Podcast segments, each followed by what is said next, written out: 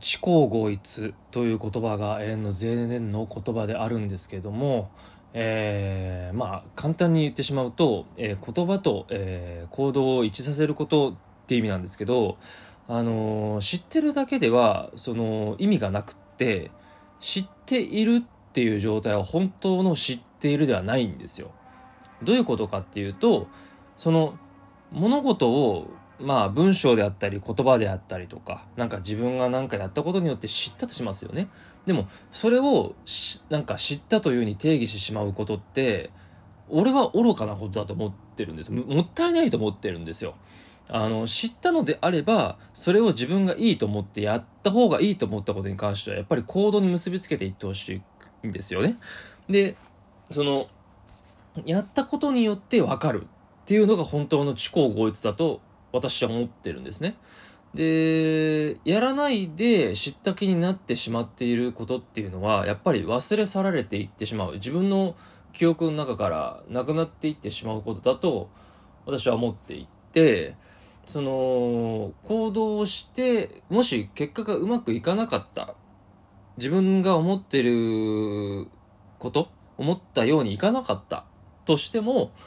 やっぱり何かを得られると思ってるんですよ。で、そこでまた知ることになるんですよ。あ、例えば、うん、何でもいいですけど、自分がスポーツを初めてやりたい。あんまりスポーツ得意じゃないとしましょう。じゃあ、前提として。で、スポーツをしますと。で、じゃあ、例えばなんだろうな。うん、まあちょっと前まで WBC っていうね、ワールドベースボールクラシックってありましたね。日本が世界一になりましたけど、素晴らしい結果だと思いますけども、あの、やるとするじゃないですか。で、まず野球道具を揃えますと。で、あ、そんなもの知ってるよ。でも、やらなかったとするじゃないですか。そしたら、野球はできないじゃないですか。そんなこと言ったって野球やりたいんだったら道具くらいそうやって買うじゃん。中古でも行くじゃんって言うかもしれないですけど、でも置き換えてみてください。例えば、自分が副業でプログラミングを勉強して、独立をするための3段を副業としてやっていきたい、パラレルワーカーとしてやっていきたいとしたときに、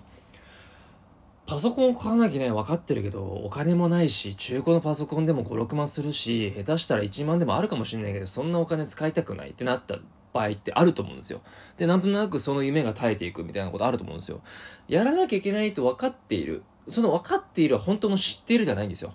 まずそれをやってみて、買って実際にやってみて、あ、プログラミングって C 言語とかあるんだ。あ、C っていう言語があるんだねって。俺はあんまりプログラミングわかんないからあれなんですけど、とかってあるわけですよ。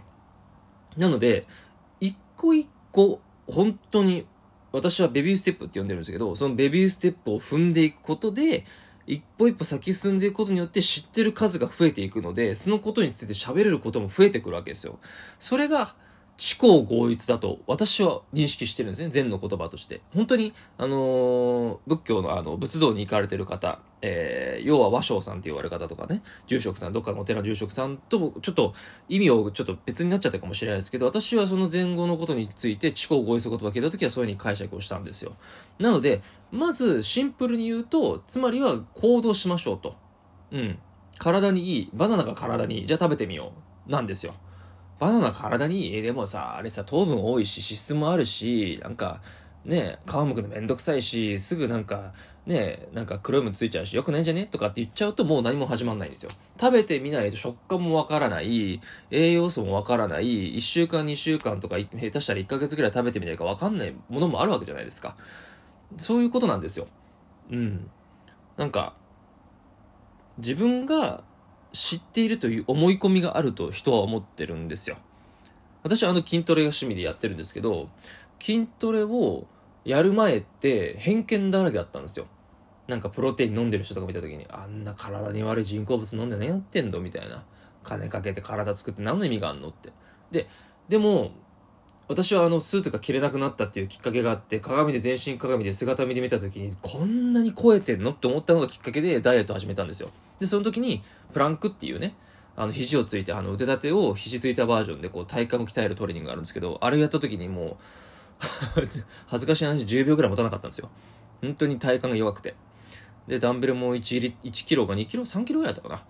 を上げるのも必死だったんですよ。で、フォームもバラバラ、今思えばもう全然正しくないフォームでやってたんですけど、でも、やっていけばわかるんですよ。あ、正しいフォームってこういうフォームなんだって、あ、こういう風に負荷をかけていくんだと、あ、こういうタイミングでプロテイン飲んで、こういうタイミングサプリメンテーションしていくことが大事なんだとか、こういう食事がいいんだとか、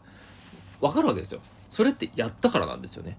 やって少しずつ分かっていって知っていることが行動とリンクしていて知る行動する知る行動する知る行動するっていうのがリンクしていくことが知行合一だなとは私は思ってるんですね